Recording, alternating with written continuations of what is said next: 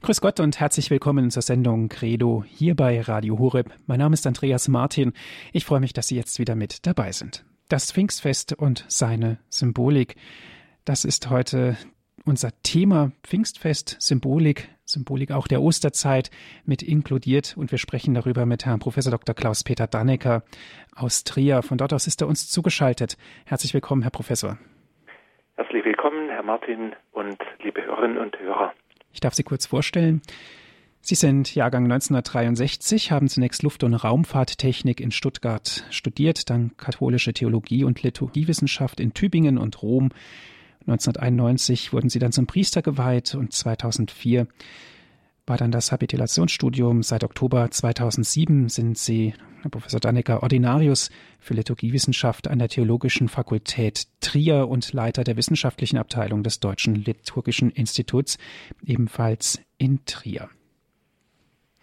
Die große Verheißung des Auferstandenen ist der Heilige Geist, der bei den Gläubigen bleiben wird. Auch wenn der auferstandene Herr in den Himmel auffährt, in die Herrlichkeit und somit auch zu Rechten des Vaters sitzt.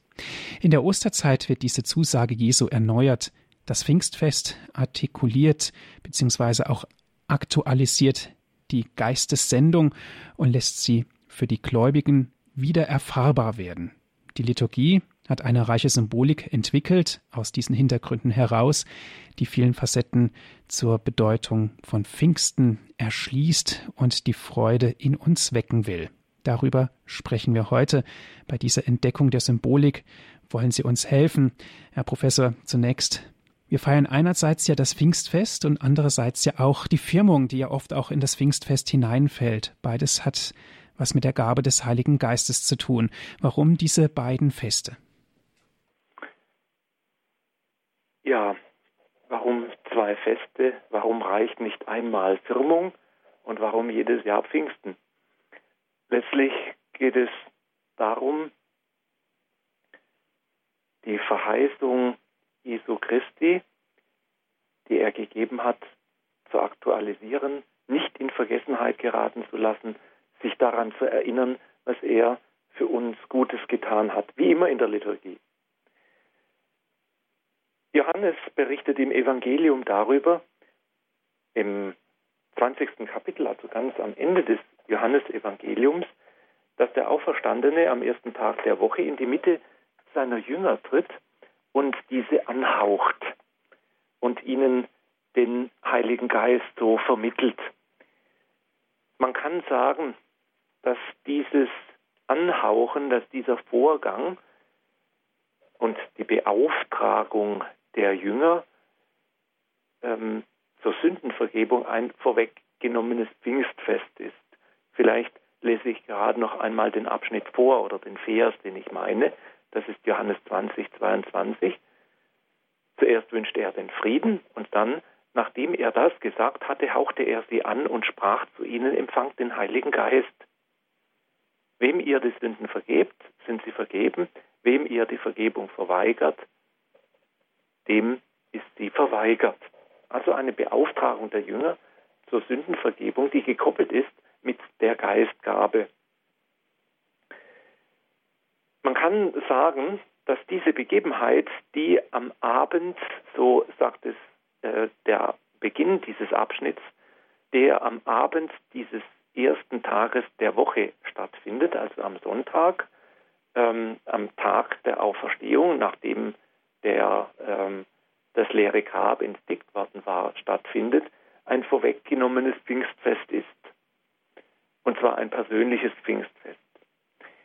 Die eigentliche Beschreibung des Pfingstfestes ist dann ähm, in der Apostelgeschichte, und zwar ganz am Beginn, in Apostelgeschichte 2, ähm, 1 bis 11. Der beginnt äh, mit den Worten, als der Pfingsttag gekommen war, befanden sich alle am gleichen Ort. Da kam plötzlich vom Himmel her ein Brausen, wie wenn ein heftiger Sturm daherfährt und erfüllte das ganze Haus, in dem sie waren.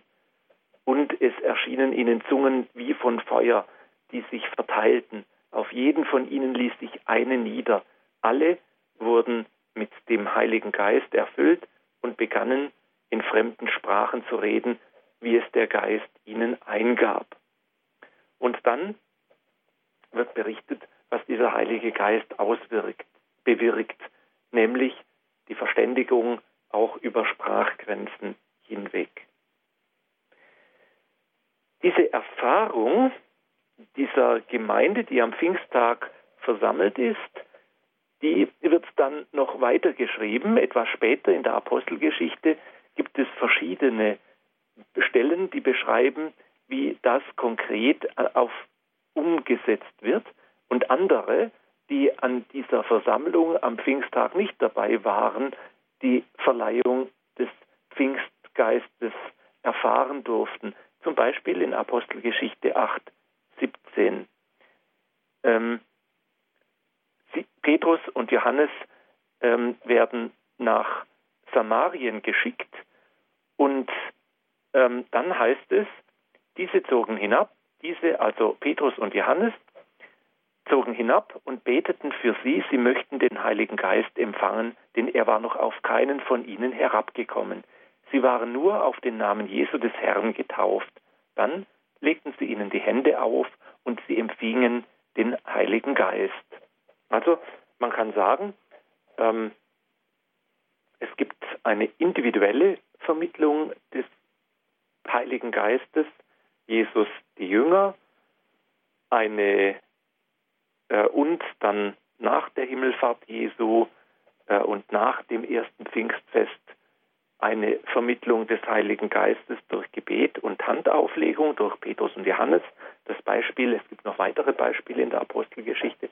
Und es gibt die, die, die große Urerfahrung der, äh, der ganzen Gemeinde, die versammelt war und gemeinsam alle auf einen Schlag miteinander in Feuerzungen den Heiligen Geist empfangen haben. Wir sehen also schon im biblischen Befund, es gibt verschiedene Arten und Weisen, wie der Heilige Geist sich auf die Gläubigen herablässt.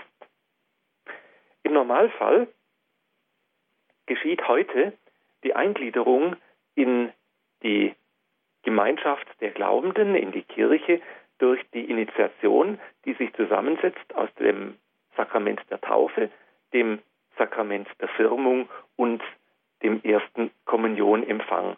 Mit diesen drei Sakramenten oder mit diesen Vorgängen, die wir heute als drei Sakramente betrachten und bezeichnen in der Theologie, wird ein Mensch in die Kirche aufgenommen.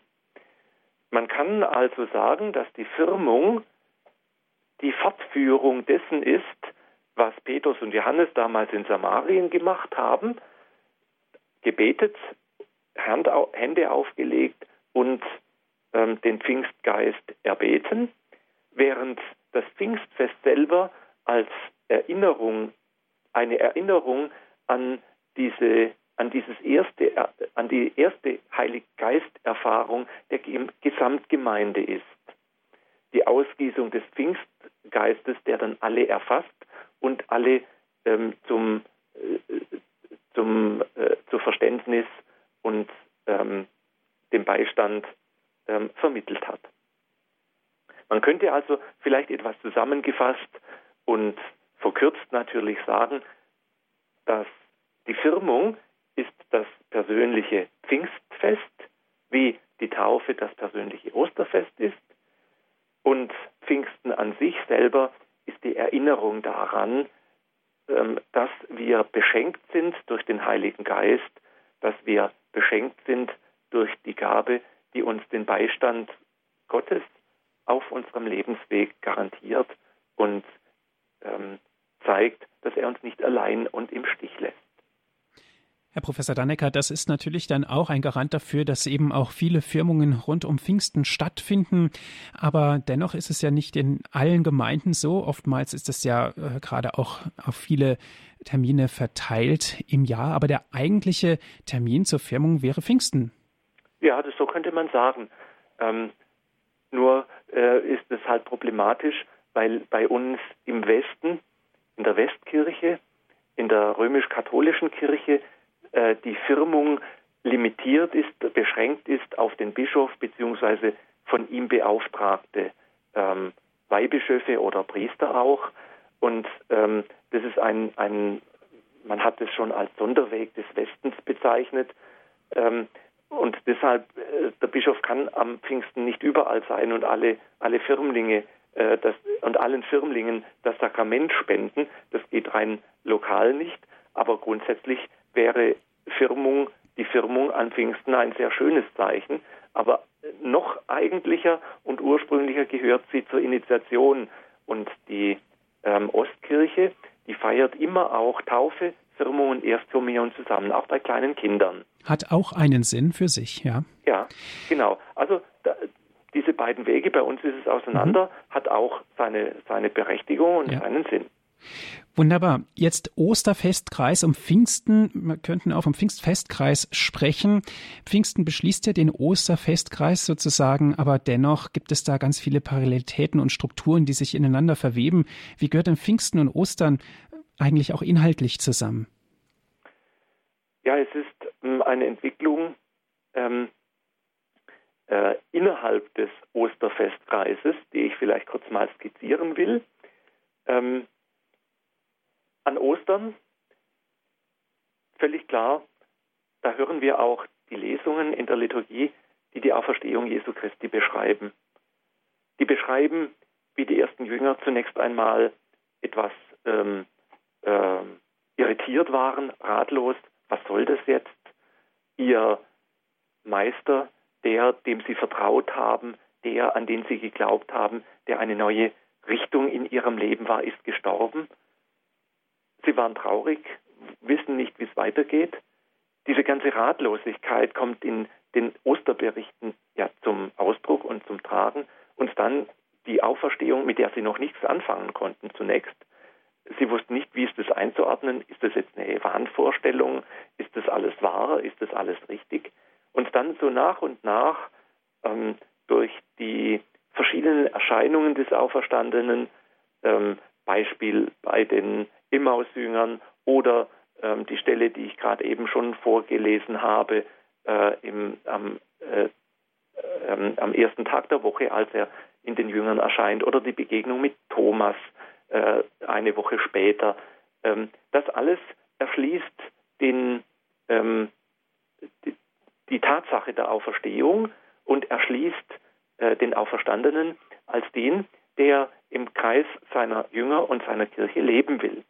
Und dann beschreiben die Lesungen im Osterfestkreis, was das für Auswirkungen hat. Wir haben zum Beispiel ähm, an einem Sonntag, am vierten Sonntag, am vierten Ostersonntag, den ähm, guten Hirten, der sich um seine Herde kümmert. Wir haben eine Woche später ähm, die Zusage, ich bin gekommen, ähm, damit ich, ich, gehe zum Vater oder ich werde zum Vater gehen, das ist noch vor Himmelfahrt, ich werde zum Vater gehen, um euch eine Wohnung zu bereiten. Das drückt die Sehnsucht Gottes nach uns aus, der uns bei sich haben will.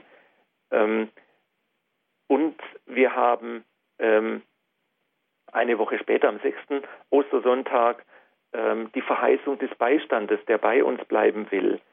Ähm, wir haben das Fest der Himmelfahrt Christi, das wir vielleicht nur deshalb aushalten können, ähm, dass der Auferstandene seine Jünger verlässt, ähm, um uns eben einen beständigen Beistand ähm, zu, zu, schenken.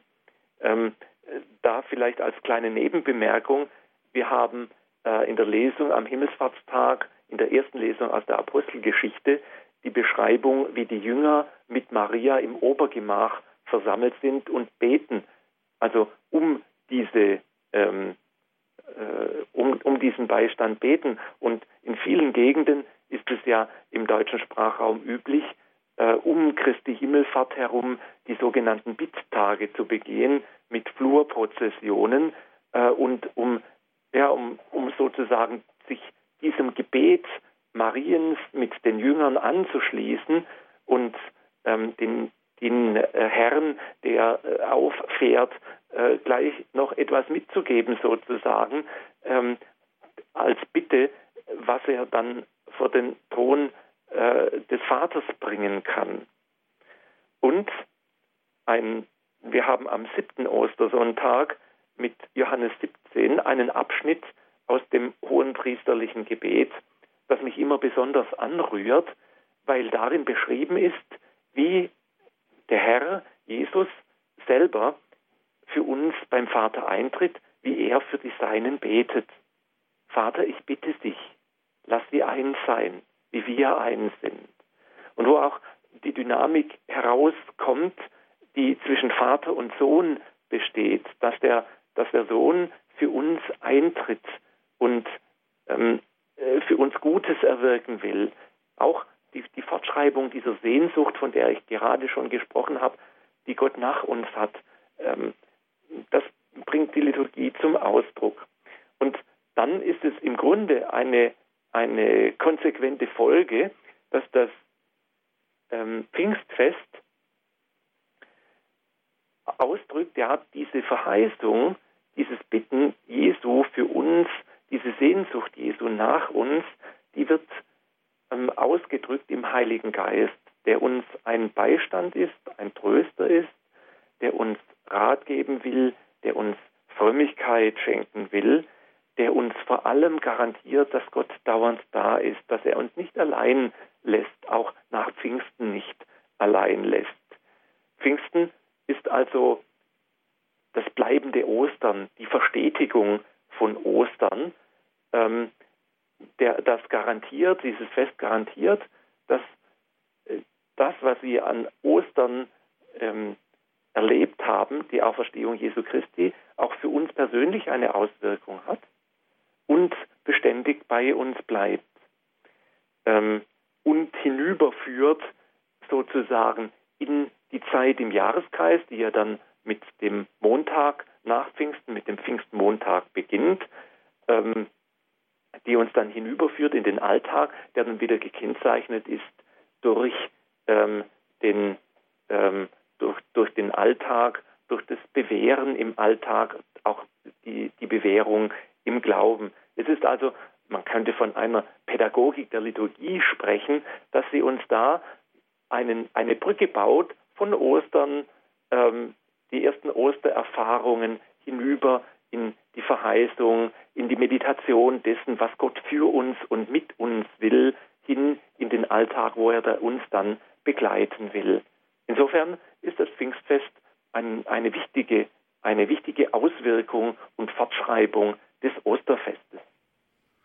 Sie hören die Sendung Credo hier bei Radio Horeb. Das Pfingstfest und seine Symbolik der Osterzeit ist heute unser Thema. Wir sprechen mit Herrn Prof. Dr. Klaus-Peter Dannecker aus Trier. Er sprach vorhin von der Pädagogik der Liturgie des Pfingstfestes. Was sich genau dahinter verbirgt, das erfahren wir jetzt gleich nach einer kurzen Musikpause.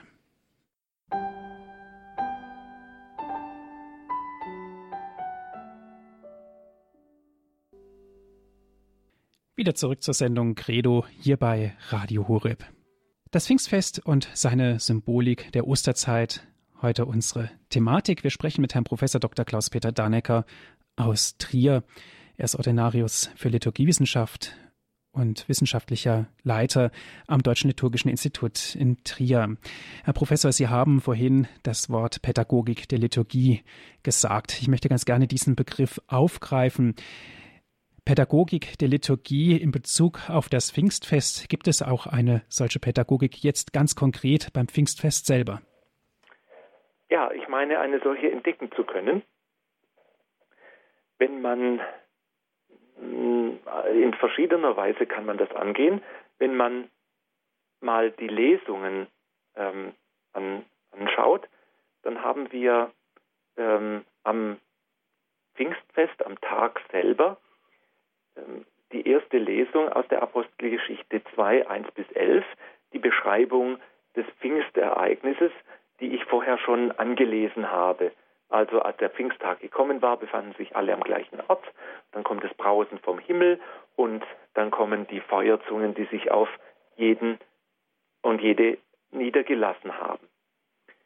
Ähm, und ähm, dann ähm, äh, wird beschrieben, was das für Auswirkungen hat. Das habe ich vorher noch nur zusammenfassend wiedergegeben. Ähm, dann, da heißt es, jetzt lese ich es vor, als sich das Getöse erhob, strömte die Menge zusammen und war ganz bestürzt. denn jeder hörte sie in seiner Sprache reden. Sie gerieten außer sich vor Staunen und sagten, sind das nicht alles Galiläer, die hier reden? Wieso kann sie jeder von uns in seiner Muttersprache hören? Und dann werden die verschiedenen Völker genannt, die da versammelt sind. Also äh, sehr viele, die hier zusammengehen und alle verstehen sich. Ich meine, dass da, das, ähm, dass da die Liturgie nicht nur die Beschreibung des Pfingsten, des ersten Pfingsten aufgreift, sondern auch eine Ursehnsucht äh, zeigt, die in uns Menschen liegt, nämlich Verständnis, einander verstehen können. Und jetzt nicht nur sich verstehen können von der Sprache her, das geht meistens noch, eine Sprache kann man lernen, äh, sondern mehr als das, ähm, vielleicht wäre der Begriff ein Herz und eine Seele sein besser. Welch, welches Glück ist es, wenn man sich mit einem Menschen versteht, ohne viele Worte, wenn man weiß, was er oder sie meint, wenn man spürt, wir sind im Gleichklang.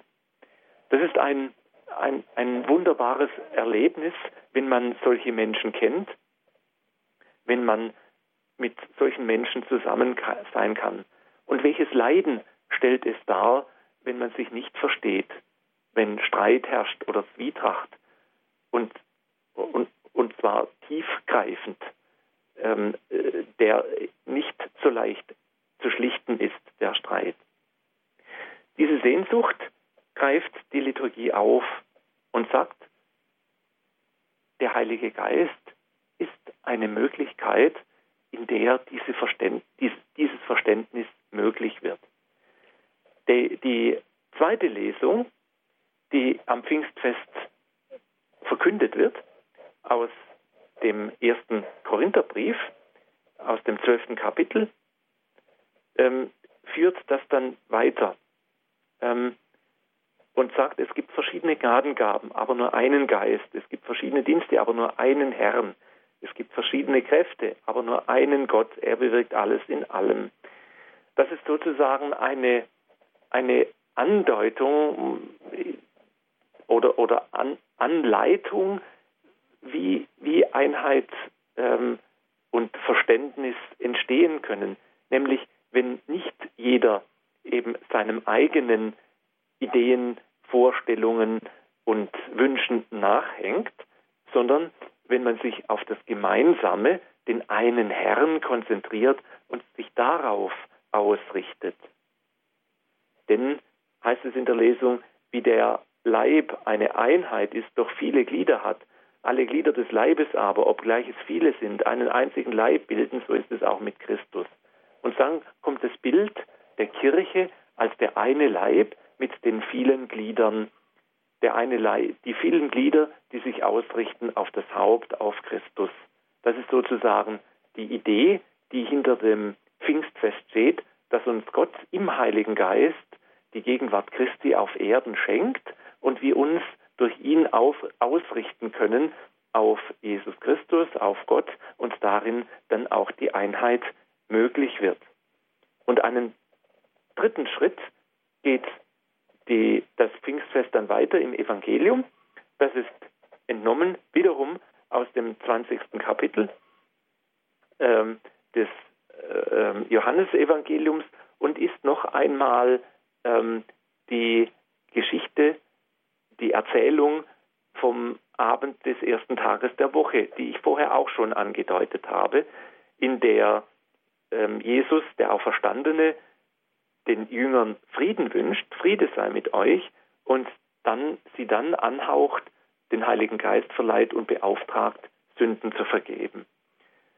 Ähm, dieses, dieser Text passt insofern zu, dies, äh, zu, zur Pädagogik des Pfingstfestes, da er beschreibt, was passieren kann, wenn Menschen sich ganz auf diesen Jesus ausrichten, wie es eben die Jünger getan haben, dass er in ihrer Mitte lebt, dass er erscheint, dass sie einen tiefen Frieden im Herzen spüren können, wenn ich mich auf diesen Christus ausrichte. Auch in der Verstörung, in der sie da am, am, am Auferstehungstag noch waren, können sie den Frieden finden, weil sie sich auf Christus ausrichten und er ihnen auch den Heiligen Geist verleiht und schenkt. Insofern geht das Pfingstfest einen Weg mit uns. Es zeigt uns unsere Sehnsucht. Es zeigt uns auf, wie wir mit dieser Sehnsucht umgehen können, eben die Ausrichtung auf den Geist. Und es zeigt uns auch, was dann passiert mit Menschen, die das getan haben, dass sie nämlich den Frieden finden. Eine kleine Zusammenfassung dessen ist am Beginn der Messe vom Pfingsttag im Tagesgebet.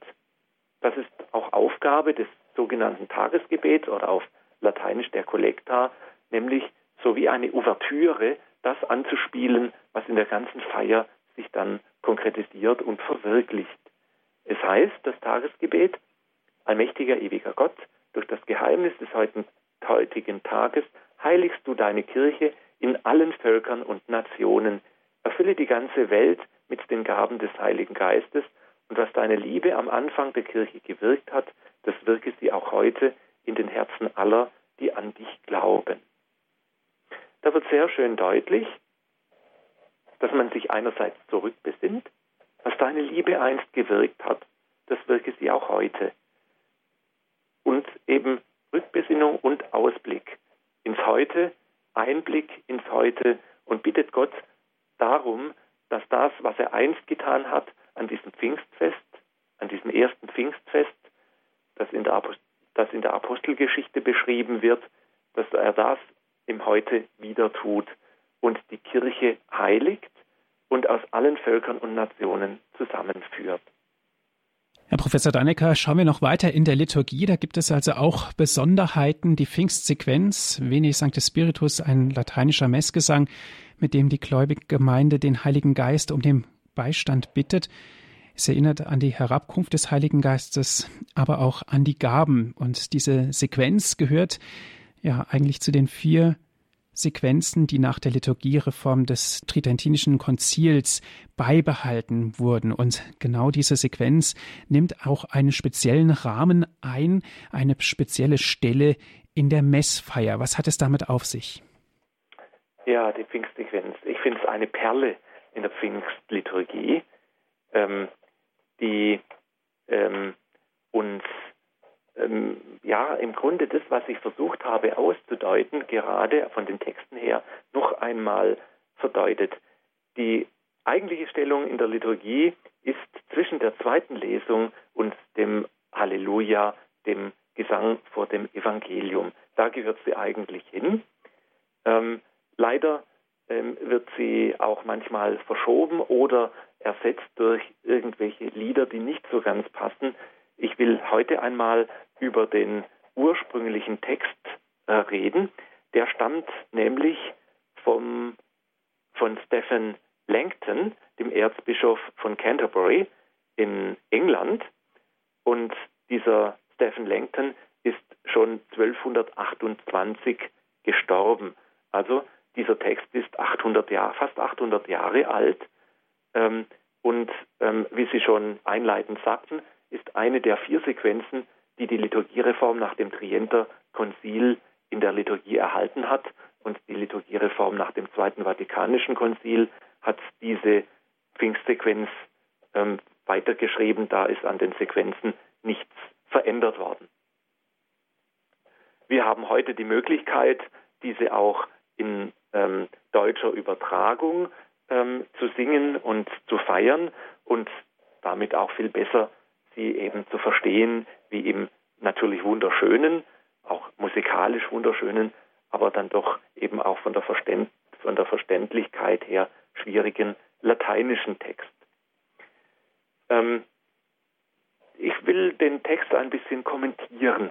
Die ersten Strophen, die ersten beiden Strophen heißen Komm herab, o Heiliger Geist, der die finstere Nacht zerreißt, strahle Licht in diese Welt, Komm, der alle Gaben, der alle Armen liebt.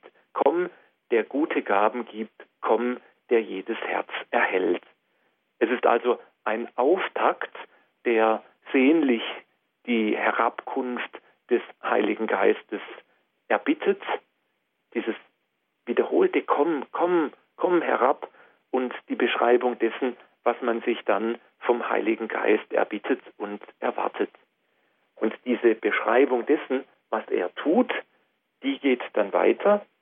Im äh, Text ähm, heißt es dann, höchster Tröster in der Zeit, Gast, der Herz und Sinn erfreut, köstlich Labsal in der Not. In der Unrast schenkst du Ruh, hauchst den Hitze Kühlung zu, spendest Trost in Leid und Tod. Da wird schon etwas beschrieben von dem, was ich vorher in der Auslegung des Evangeliums sagte, vom Frieden, den, das, den, den der Pfingstgeist ähm, schenkt. Die Freude, die Tröstung in der Not,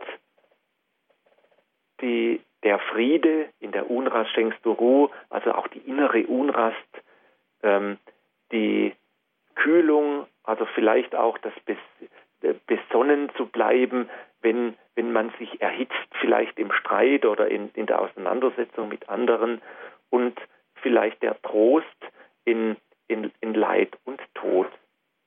Dann kommt wieder eine Strophe, die wieder mit Komm beginnt. Komm, o du glückselig Licht, erfülle Herz und Angesicht, bring bis auf der Seele Grund. Also so auch die Bereitschaftserklärung, du kannst kommen, Heiliger Geist, und mich ganz erfüllen, bis auf der Seele Grund, ganz und gar kannst du in mich eindringen. Und dann geht es weiter mit, mit der Beschreibung dessen, was der Heilige Geist tut. Ohne dein lebendig Wehen kann im Menschen nichts bestehen, kann nichts heil sein, noch gesund. Was befleckt ist, wasche rein, dürm diese Leben ein. Heile du, wo Krankheit quält. Wärme du, was kalt und hart, löse, was in sich erstarrt, lenke, was den Weg verfehlt. Da wird es sehr konkret. Man kann nicht leben ohne den Heiligen Geist. Man kann nicht beten ohne den Heiligen Geist. Man kann nicht gut leben, also rein leben, äh, ohne den Heiligen Geist. Und man kann nicht gesund werden ohne den Heiligen Geist. Und zwar gesund jetzt nicht nur im leiblichen Sinn, sondern im umfassenden, im ganzheitlichen Sinn. Denn zur leiblichen Gesundheit gehört auch die seelische Gesundheit. Und dann ähm, äh, schließt dann die Sequenz mit Bitten. Gib dem Volk, das dir vertraut, das auf deine Hilfe baut, deine Gaben zum Geleit. Lass es in der Zeit bestehen, deines Heils Vollendung sehen und der Freuden Ewigkeit. Das ist also der Ausblick, auf den der vielleicht auch die, die Sehnsucht aufgreift, die ähm, die Osterzeit bringt, eben dadurch, dass Jesus uns verheißt, ich bereite euch eine Wohnung und der Weg dorthin bin ich. Diese ähm, diese Verheißung, die wird hier aufgegriffen und in Bittform dann wieder ausgesprochen. Dem Volk, das ähm, auf, auf äh, den Herrn vertraut und seine Hilfe erbittet. Sie hören die Sendung Credo hier bei Radio Horeb. Heute geht es um Pfingsten, um das Pfingstfest und die Symbolik in der Osterzeit. Wir sind verbunden mit Herrn Prof. Dr. Klaus-Peter Dannecker aus Trier.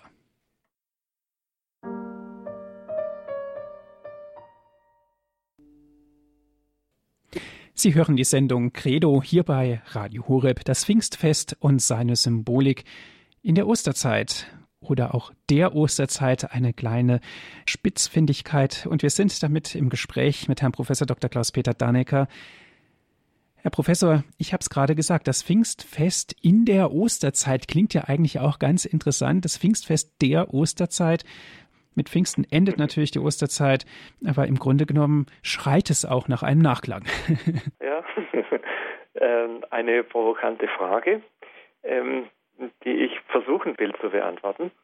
Ähm, bis zur Liturgiereform nach dem Zweiten Vatikanischen Konzil hatte das Oster, das Pfingstfest, ich komme auch schon ganz durcheinander, eine, einen eigenen Schwerpunkt gebildet, denn es hatte eine Oktav, eine Nachfeier, eine einwöchige Nachfeier, die eben die, die, die, die Pfingstwoche ähm, äh, über hat. Und deshalb haben wir zum Beispiel in Deutschland auch noch den Pfingstmontag als äh, Feiertag. Ähm, die Liturgiereform des Zweiten Vatikanischen Konzils hat nun diese Oster, ähm, diese Osteroktav abgeschafft. Und ich meine sogar mit guten Gründen. Ähm, die Begründung für die Abschaffung war, man ist damit zu einem früheren Zustand des Kirchenjahres zurückgekehrt.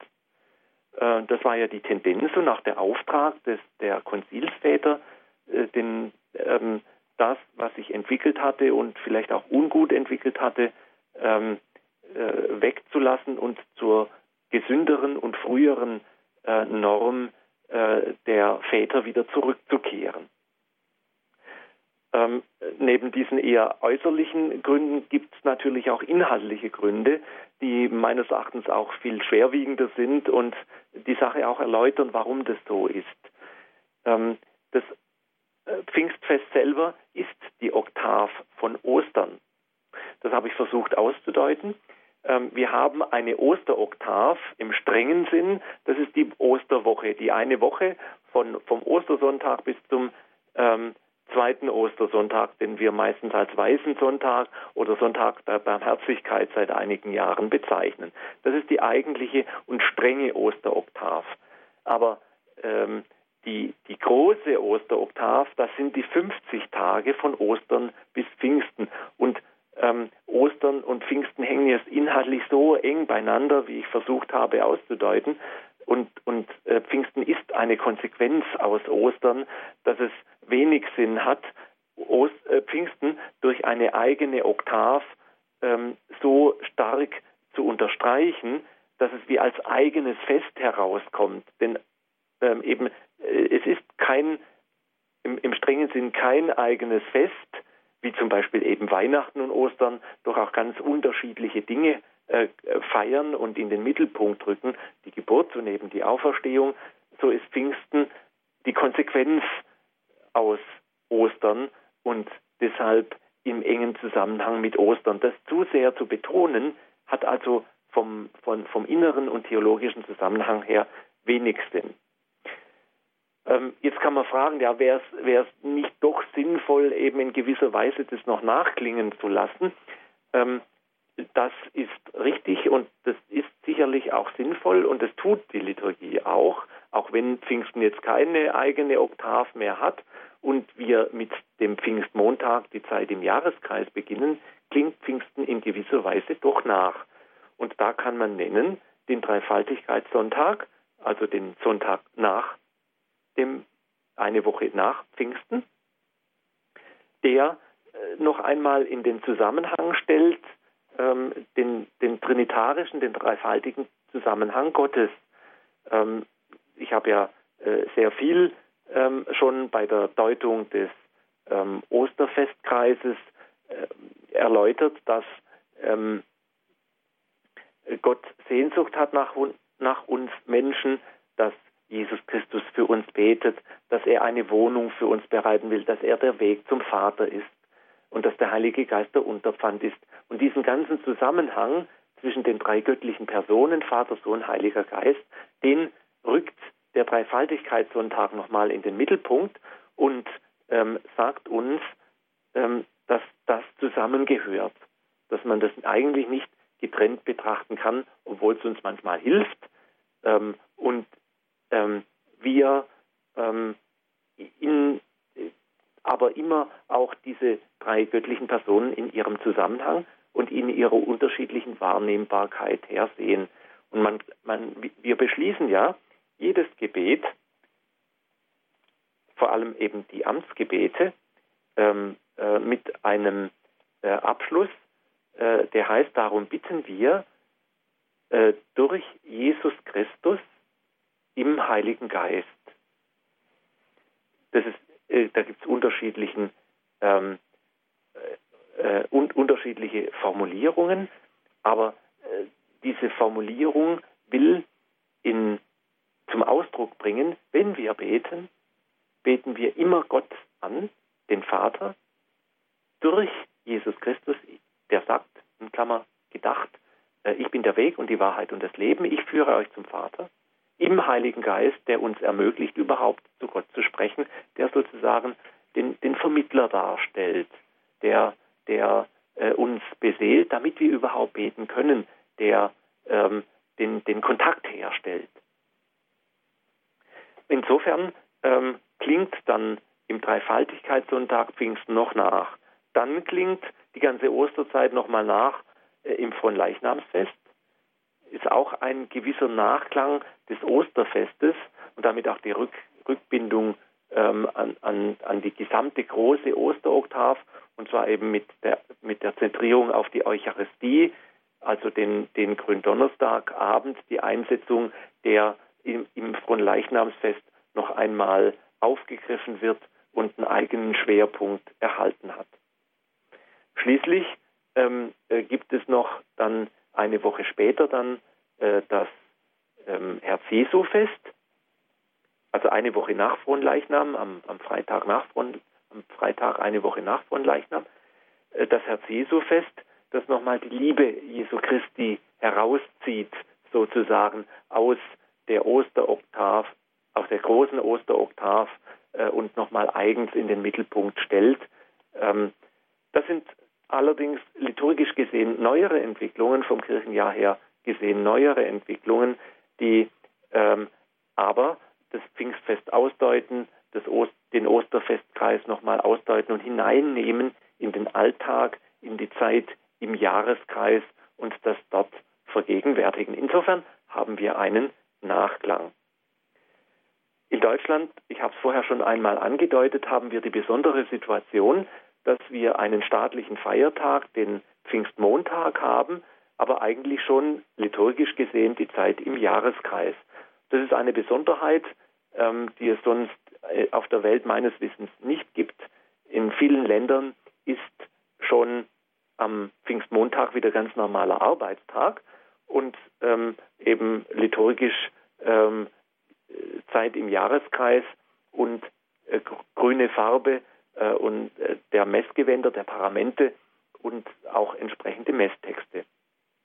Bei uns haben wir das Privileg, dass wir noch einen Nachklang haben am Pfingstmontag, der uns sozusagen nochmal helfen will, hinüberzugehen in den Alltag und uns des Heiligen Geistes zu vergewissern, der uns begleiten will. Wir dürfen das noch einen Tag länger meditieren und man hat da äh, liturgisch die Lösung gefunden, eine Votivmesse zum Heiligen Geist zu feiern, die uns nochmals das Pfingstfest vergegenwärtigt.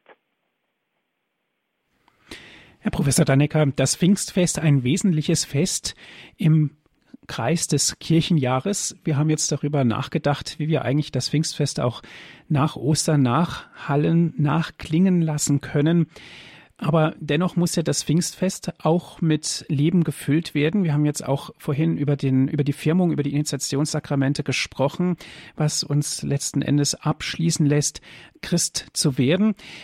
Jetzt müssen wir aber das Pfingstfest ganz konkret auch leben. Und zwar nicht nur am Fest selber, sondern eigentlich auch die ganze Zeit. Es muss uns ja erfüllen. Der Heilige Geist muss uns ja erfüllen von A bis Z sozusagen.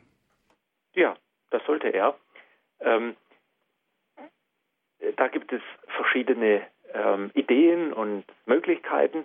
Eine Idee, die ich aus ähm, Italien mitgebracht habe, ist eine sehr liturgische Idee, nämlich die sogenannte Pfingstvigil. Ähm, in manchen Gemeinden gibt es das auch schon in Deutschland oder in manchen äh, klösterlichen Gemeinschaften, ähm, dass man am Abend, am Vorabend des Pfingstfestes eine Pfingstvigil feiert. Ähm, das ist kann man sich so ähnlich vorstellen wie die Osternachtfeier, gibt es eine Pfingstvigil, in der ähm, auch verschiedene Lesungen das Geschehen um den Heiligen Geist, ausgehend vom Alten Testament aus meditieren und wie sich das dann eben bis hinein in das Neue Testament dann konkretisieren und erfahrbar werden lassen. Diese Pfingstvigil ähm, hat in vielen Ländern, die keinen Pfingstmontag haben, dazu geführt, dass eben der, der Schlussakkord des Pfingstfestes vom Osterfest nochmal deutlicher wahrgenommen wird, weil eine solche Vigil hat eben kein anderer Sonntag, äh, außer eben ähm, dieses äh, Pfingstfest. eine, ähm, Sie haben auch gefragt nach, nach äh, Übersetzung, nach Konkretisierung äh, des Pfingstfestes im Alltag. Ähm, das ist oftmals äh, weniger liturgisch. Ähm, das, äh, äh, wenn man nicht das ganze Leben als Liturgie betrachtet, das uns, die uns begleiten will, äh, und unser ganzes Leben will ja ein Lobpreis Gottes sein.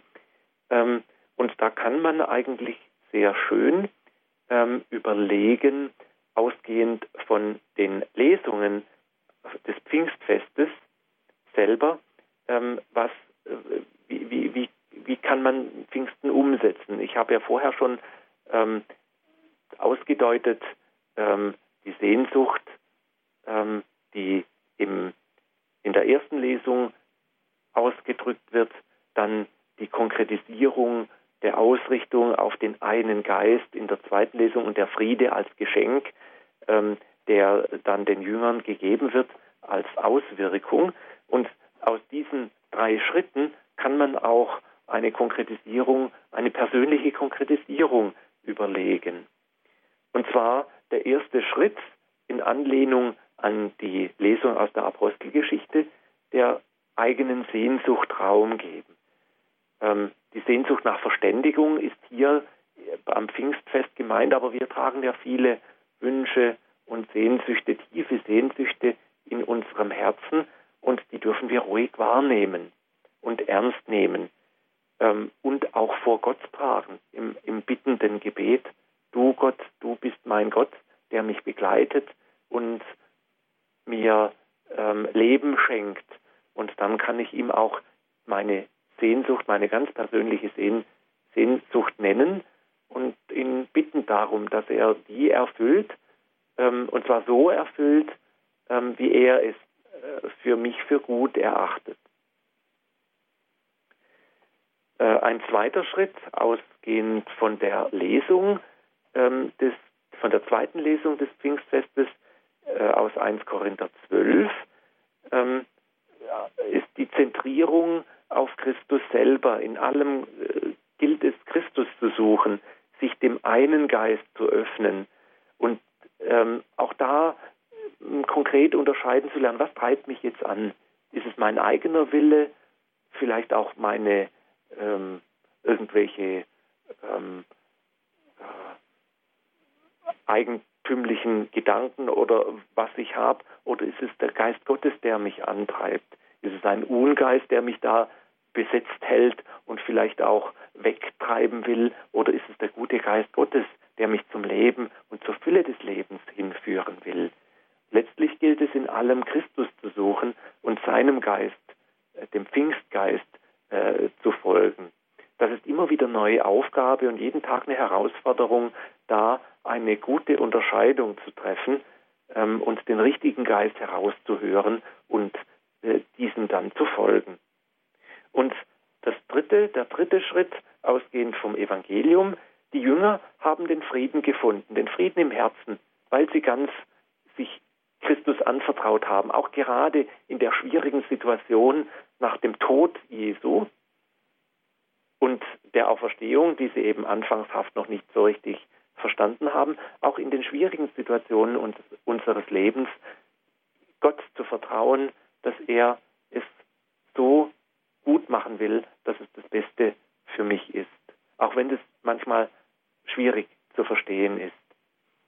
Und dann den Geist erfahren, wie ihn eben die Jünger erfahren haben, den Geist des Friedens und den, den Geist der Versöhnung. Das muss nicht immer Großartiges sein. Das ist oft sehr Kleines.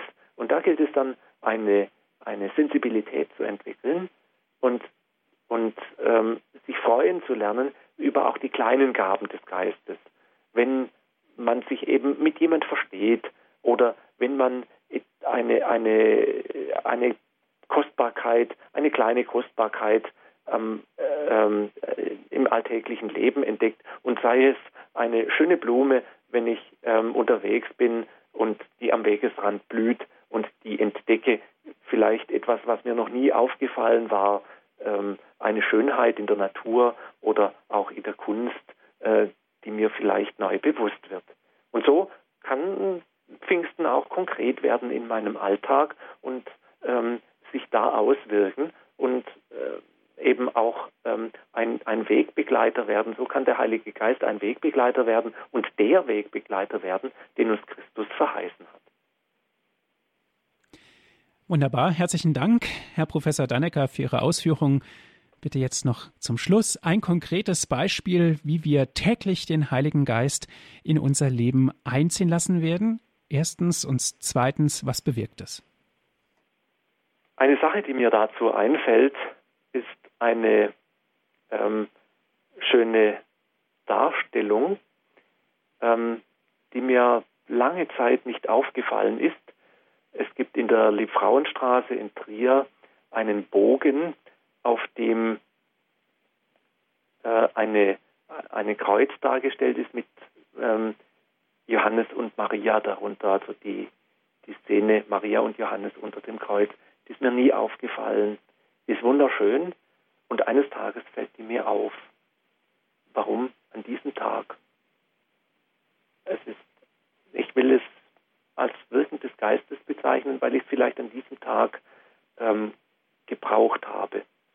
Für mich ist es immer wieder auch ein Zeichen des Geistes, wenn ich die Messe feiere und mir am Beginn beim Einzug bewusst werde, ich wäre jetzt nicht da, wenn mich nicht der Heilige Geist dazu angespornt hätte.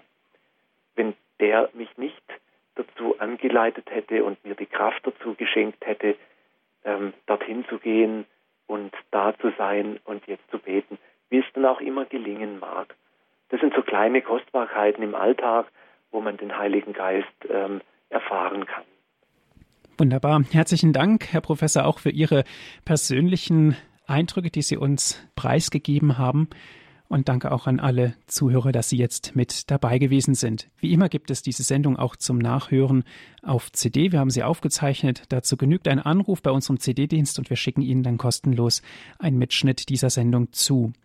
08328 921 120 ist unsere Telefonnummer von dem CD-Dienst. 08328 921 120. Wenn Sie von außerhalb Deutschlands anrufen, 0049 vorab wählen. Weiter geht es mit der 8328 921 120.